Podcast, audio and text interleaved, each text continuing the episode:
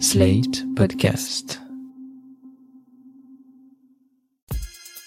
Salut chers auditeurs, salut chères auditrices, bienvenue dans Sans Algo, le podcast qui vous en fait découvrir d'autres. Je suis Mathilde Mélin, journaliste pour Slate.fr et enquêtrice sonore à ses heures perdues. Si vous êtes fan de podcast, et il y a des chances que ce soit le cas si vous écoutez sans algo, vous avez sûrement déjà entendu parler de Serial.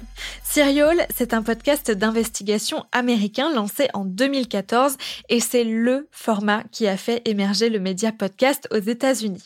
La journaliste Sarah Koenig y rouvre le dossier d'un fait divers survenu 15 ans plus tôt et tente de faire la lumière sur plusieurs zones d'ombre. En France, il a fallu attendre 2018 pour qu'un podcast natif au format un peu similaire voit le jour. C'est Le canon sur la tempe d'Alexandre Moniol pour le studio Nouvelles Écoutes. Dans ce 7 fois 40 minutes, le journaliste enquêtait sur la mort du rugbyman Armand Vaquerin, survenu en juillet 93 dans un bar de Béziers. Et comme le titre du documentaire le laisse présager, c'est par balle que ce mythe bitérois a trouvé la mort pendant un jeu de roulette russe, si on en croit la légende. En 2018, Alexandre Moniol avait réussi le double pari de raconter la légende et de l'interroger. Au fil des épisodes, il explorait plein de pistes, ouvrait plein de portes et questionnait la croyance populaire selon laquelle Armand Vacrin serait mort pendant une partie de roulette russe qui aurait mal tourné. Il se demandait si Armand s'était tué seul et si oui, s'il y avait été poussé. Mais voilà, pendant son enquête, il s'est surtout heurté au silence des habitants de Béziers, un peu gênés d'écorner le souvenir du héros local, un rugbyman dix fois champion de France avec le club de la ville. À la fin des sept épisodes, les auditeurs n'avaient toujours pas la réponse à la question centrale du canon sur la tempe. Que s'est-il vraiment passé le 10 juillet 93 au comptoir du bar des amis? J'avoue que je garde un souvenir un peu frustré de l'écoute de cette série, bien ficelée, mais qui laissait beaucoup de questions en suspens, notamment parce que le journaliste n'avait pas pu avoir accès au dossier d'enquête fait par la police à l'époque. Et puis, il y a quelques jours, Alexandre Moniol a publié un nouveau podcast. Il a pour titre Armand Vaquerin, la dernière tournée, et est produit par Atelier Frisson, le studio que le journaliste a créé fin 2020. Ça commence avec le message d'un auditeur qui dit avoir beaucoup aimé le canon sur la tempe. La suite, je laisse le podcasteur vous la raconter. Vous avez été très nombreuses et nombreux à écouter, à partager le canon sur la tempe, et à me témoigner votre passion pour cette histoire. Mais le message de cet auditeur, dont je préfère préserver l'identité, n'était pas qu'un simple compliment. Je pense pouvoir récupérer la procédure pénale. Comme d'habitude, j'ai appelé mon père. Bah tu réveilles les morts si tu. Est-ce que tu peux divulguer le truc? Bah oui, je peux, ouais. Ouais mais bon, imagine, je sais pas moi, un truc. euh, Est-ce que tu penses qu'il y aura le, le... ce tiré Non, mais je suis pas persuadé qu'il y ait anguille sous roche ou baleine sous gravillon. Mais je suis curieux d'avoir le témoignage des personnes qui étaient là. Il doit y avoir des photos aussi. Ouais, sûrement. Au moins, ça devrait apporter une réponse euh, définitive. Mm. Après avoir échangé pendant plusieurs semaines avec l'auteur du message, j'ai enfin pu accéder au dossier tant recherché à l'époque. Selon les documents de la procédure, et à l'aide d'une nouvelle carte heuristique, j'ai construit un récit qui reconstitue le parcours et les rencontres d'Armand jusqu'à sa mort. Armand Vacrin, la dernière tournée, compte deux épisodes d'une quarantaine de minutes qui sont une sorte d'épilogue au canon sur la tempe. Il vaut donc mieux avoir écouté la première série pour tout saisir à celle-ci. Vous l'aurez compris, ces deux épisodes utilisent les éléments de la procédure pénale pour retracer ce qui s'est passé le 10 juillet 93. C'est donc la version officielle, celle du rapport d'enquête et des témoignages des personnes présentes dans le bar ce jour-là qu'on entend, pour la première fois d'ailleurs. Une bonne partie du podcast repose sur des documents policiers ou judiciaires, assez froids et administratifs a priori, mais je trouve qu'Alexandre Moniol arrive à rendre tout ça bien vivant grâce à une narration claire et à une mise en son soignée, comme lorsqu'il décrit la scène de crime au début du premier épisode. Samedi 10 juillet 1993, Béziers, 12h50. À la suite d'un appel téléphonique au 17, Les policiers se rendent place Garibaldi, au bar des amis, où une personne vient de se tirer une balle dans la tête. La police fait reculer la foule et pénètre dans l'établissement. L'entrée se fait par une porte-fenêtre blanche, sur laquelle il y a quelques éclaboussures de sang. Alors, je vous rassure, c'est pas deux fois 40 minutes d'Alexandre Moniol qui parle tout seul, on n'est pas dans On de la raconte. Dans le premier épisode, il est très présent, c'est vrai, parce qu'il s'intéresse pas mal aux rapports d'enquête et aux personnes qui étaient dans le bar ce jour-là. Et le temps étant passé, il n'a pu en interviewer aucune. C'est donc leur témoignage fait à la police en 93 que Moniol doit mettre en scène. Mais dans l'épisode 2, en revanche, c'est sur le rapport d'autopsie que se penche le journaliste et sur la balistique en particulier. Et comme c'est pas particulièrement son domaine, il fait appel à deux experts en balistique absolument passionnants qui analysent à la fois le rapport d'enquête et celui de l'autopsie. Voilà, les radio pour voir. Ah oui, on a un projectile qui est vraiment fragmenté. Elles sont de, de qualité moyenne, évidemment.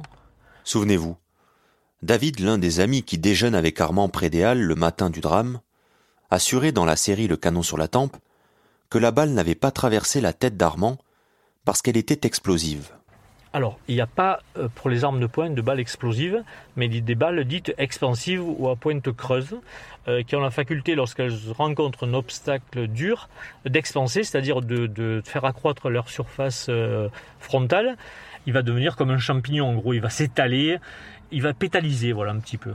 Grâce aux experts en balistique, Alexandre Moniol soulève un manquement majeur dans l'enquête de police, un choix fait à l'époque qui a orienté toute la suite de l'histoire. Je ne veux pas trop vous en dire donc je m'arrête là, mais je peux quand même vous confier que la série a répondu à une bonne partie des questions que je me posais toujours à la fin du canon sur la tempe. Comme quoi, il suffit d'être patiente. Juste un petit mot aussi pour dire qu'Armand Vacrin, la dernière tournée, est tout à fait réussie, de la narration à la mise en son en passant par la musique et la jaquette, qui est absolument magnifique et qui fait penser à une affiche de cinéma.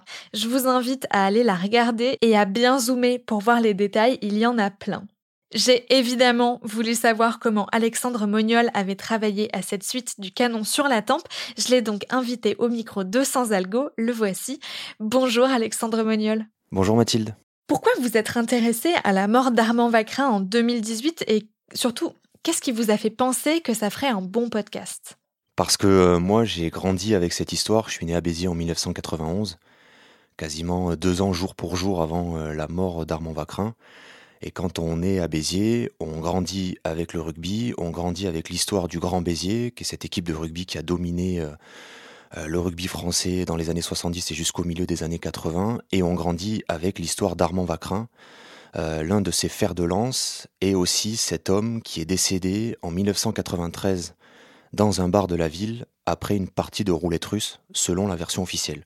Donc moi, plus tard, je suis devenu journaliste et euh, je me suis dit, bon, il faudrait que j'explore un petit peu euh, cette histoire parce que cette histoire, elle est fascinante. Pourquoi d'un côté, il pouvait y avoir une certaine omerta? Pourquoi euh, beaucoup racontaient avoir été présents dans le bar des amis au moment du drame, et pourquoi certaines personnes racontaient des choses surréalistes, vraies ou fausses? Par exemple, Armand Vacrin ne serait pas mort après une partie de roulette russe, mais aurait été assassiné. Le canon sur la tempe ne donnait pas de réponse définitive quant aux circonstances de la mort euh, d'Armand Vacrin.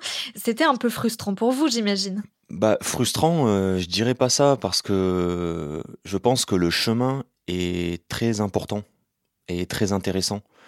Et euh, on entend ma famille parce que ce qu'il y a aussi dans cette histoire, c'est que ma famille, mon histoire personnelle me lie encore plus avec Armand Vacrin et avec l'histoire euh, d'Armand, parce que mon père a été un joueur de l'équipe première de Béziers.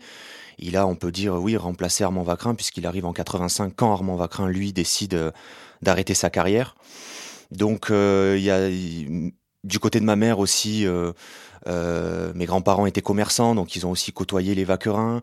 Euh, mon oncle aussi a été joueur en équipe première à Béziers. Donc en fait, j'ai toute cette histoire personnelle qui fait que il y a tout un chemin et une exploration. Je questionne aussi les gens de ma famille. Donc il y a tout cet enjeu qui est renforcé et qui fait que c'est tout, aussi intéressant. Et en fait, le point de départ, c'est vraiment une exploration pour comprendre pourquoi cette histoire elle est si sensible à Béziers. Et cette exploration m'amène bien sûr à essayer de savoir ce qui s'est passé dans ce bar le 10 juillet 93, mais c'est dans un second temps en fait. D'abord, il y a quelque chose de quasi anthropologique. C'était facile pour vous de reprendre le récit après autant de temps? Non, je peux pas dire que c'est difficile après tant de temps, parce que cette histoire, moi, je l'ai toujours en tête, hein, même même depuis la sortie du Canon sur la Tempe, c'était en fin 2018. Bon, elle est toujours en moi, cette histoire. Hein. C'est une histoire très personnelle, c'est un peu le documentaire d'une vie. On n'en a pas 36 euh, 000 des histoires et des documentaires comme ça dans la vie d'un, documentariste, d'un réalisateur ou, d'un journaliste. Donc, euh, elle, m'a toujours un peu euh, habité, cette histoire. Donc, la reprendre après tant de temps, non, c'était pas difficile. Mais ce qui pouvait être difficile, c'était plutôt le travail de reconstitution, et, de décryptage parce que dans ce nouveau documentaire complémentaire, c'est un travail euh, ouais, qui est différent et qui est plus euh, de l'ordre de la reconstitution sonore, euh, le décryptage de nouvelles informations qui parfois sont techniques et complexes. Donc la difficulté, elle est peut-être là. Vous expliquez au début du podcast travailler avec la méthode de la carte heuristique pour construire le récit. Est-ce que vous pouvez nous expliquer en quoi ça consiste? Eh bien, la carte heuristique, c'est ce qu'on voit dans les films d'enquête, de police. C'est euh, parfois on voit euh, l'enquêteur euh, devant un mur et sur ce mur il y a des photos, des coupures de journaux, des, des, des, fils qui sont reliés les uns avec les autres. Et en fait, c'est ça une carte heuristique. C'est une manière d'organiser la pensée, les idées, et, c'est utilisé dans les enquêtes de police. Et moi, je l'ai utilisé dans mon enquête journalistique pour m'y retrouver entre euh, les lieux, les personnages, parce que parfois on peut, dans une histoire aussi dense que celle euh, de la fin de vie d'Armand Vacrin, euh, on peut se perdre. Comment on passe de rapports, d'enquêtes, d'autopsies, de témoignages à un podcast. Comment vous êtes passé de cette matière très judiciaire, a priori assez froide, à quelque chose qu'on écoute et qu'on suit comme une histoire? C'est toute la difficulté de rendre les documents sonore. Donc euh, il y a toujours quelques techniques et bon ben là c'est j'ai réfléchi, je me suis dit bon comment on peut rendre ça euh, déjà digeste hein, parce que ça peut être très technique.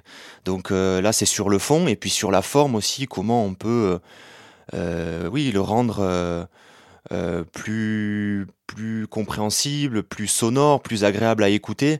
Et donc comment j'ai fait bah, ce qui se passe dans ce nouveau documentaire, c'est que je suis souvent tout seul à faire à la fois euh, le récit, euh, euh, les interviews, les lectures. Et donc, il fallait trouver une solution pour un peu différencier tout ça et pas que toutes les strates sonores se marchent les unes sur les autres. Et donc ça, comment vous l'avez fait concrètement? Vous vous êtes enregistré dans des conditions différentes pour que votre voix n'ait pas le même son? En fait, concrètement, ce que j'ai fait, c'est que j'ai enregistré avec des micros différents. Et puis, j'ai aussi mis des filtres sur certaines parties de, de ma voix. J'aimerais qu'on parle un peu des choix de réalisation et de mise en scène qui sont assez différents euh, pour la dernière tournée, j'ai trouvé. Mhm. Euh, notamment ce qu'il y a un peu à la fois dedans et autour du podcast, euh, la jaquette et les musiques que j'ai trouvé très cinématographiques. Est-ce que vous vous inspirez du cinéma pour travailler sur vos podcasts? Je sais pas, ouais, peut-être inconsciemment. En tout cas, j'essaie moi de raconter des histoires, de créer des ambiances. Euh, avec du qu'il y ait du rythme. Euh, oui, je, je, construis les choses quand même. Mais je les construis quand même. Euh, on parle d'une inspiration qui viendrait peut-être du cinéma, mais je veux dire, c'est aussi le son. Hein. Je, je, fonctionne avec mes oreilles. Hein. Je, voilà, la musique, tout ça. Je, si je construis des, des moments, des, des scènes, c'est aussi c'est pour le son avant tout. La jaquette et la musique, c'est pas euh, vous qui les avez fait. Est-ce qu'on peut parler un peu de avec qui vous avez travaillé et quelle ambiance vous leur avez demandé de vous aider à créer? Pour la jaquette, j'ai travaillé avec un, artiste euh, qui s'appelle Enzo Minaro. Euh, pour la petite histoire, Enzo est le fils de Diego Minaro qui a joué avec mon père en équipe première à la S Béziers. Voilà, et c'est un artiste très talentueux.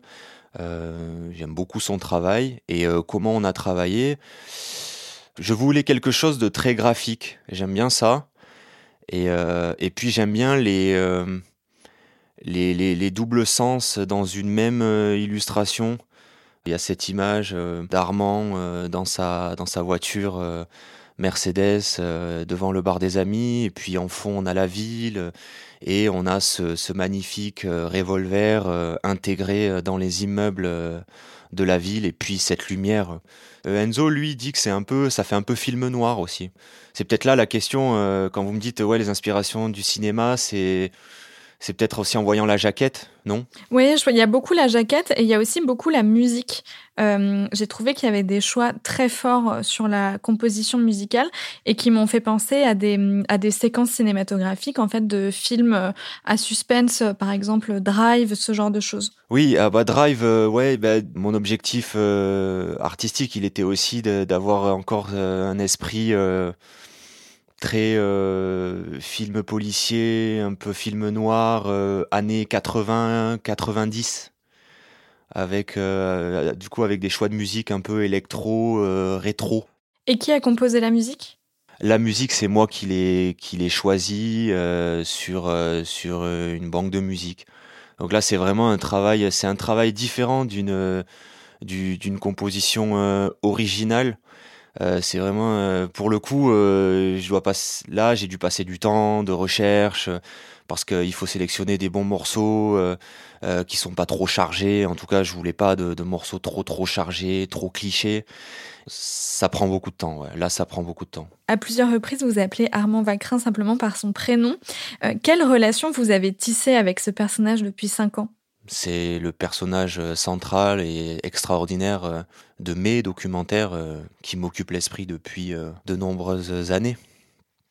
Donc ouais, il est devenu, c'est devenu intime en fait. je, le, connais bien, je pense maintenant, mieux.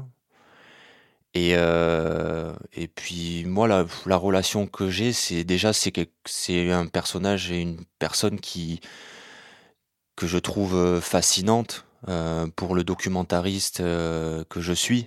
Armand, il a tout. Il, est, puissant, il est grand, il est adulé, il a aussi certaines faiblesses, il a du secret, il a tout du héros en fait. Il a les hauts, les bas, il a tout quoi.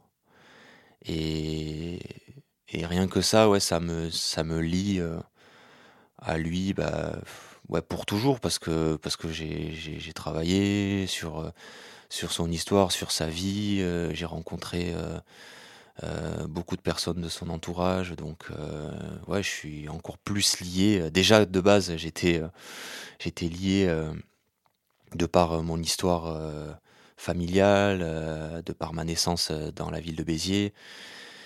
Mais là maintenant, après ces travaux documentaires, oui, je suis encore plus lié à, à cet homme euh, légendaire, qui pour moi, une, c'est une rockstar en fait. D'après vous, euh, est-ce qu'avec euh, ce, nouveau documentaire, la dernière tournée, vous avez terminé cette enquête? Je pense, oui. C'était avant d'entamer ce travail de reconstitution et de décryptage avec Armand Vacrin, la dernière tournée. ma volonté était de, de fermer des portes, de, d'apporter un complément. Et oui, pour moi, je pense avoir terminé. Après, il peut toujours se passer des choses. Hein. On peut toujours m'écrire. Euh. Il y a toujours une vie après un documentaire. Merci beaucoup, Alexandre Moniol. Merci, Mathilde. J'espère que ça vous a donné envie d'écouter Armand Vaquerin, la dernière tournée, produit par Atelier Frisson. Je vous conseille d'écouter le canon sur la tempe avant, si c'est pas déjà fait. Si vous l'avez déjà écouté, même il y a longtemps, Alexandre Moniol fait des rappels des faits dans la dernière tournée. Il n'y a donc pas forcément besoin de réécouter toute la série originelle avant de vous lancer dans celle-ci. Merci d'avoir écouté Sans Algo. Abonnez-vous, mettez-nous des étoiles sur votre plateforme d'écoute et envoyez-nous vos remarques et questions par mail. Et surtout, partagez les épisodes à vos proches en galère de bons podcasts à écouter. Ils devraient trouver leur bonheur, en tout cas je l'espère. Je vous donne rendez-vous la semaine prochaine pour d'autres recommandations garanties 100% sans algo. Sans Algo est un podcast de Mathilde Mélin, produit et réalisé par Slate.fr sous la direction de Christophe Caron et de Benjamin Septem-Ours.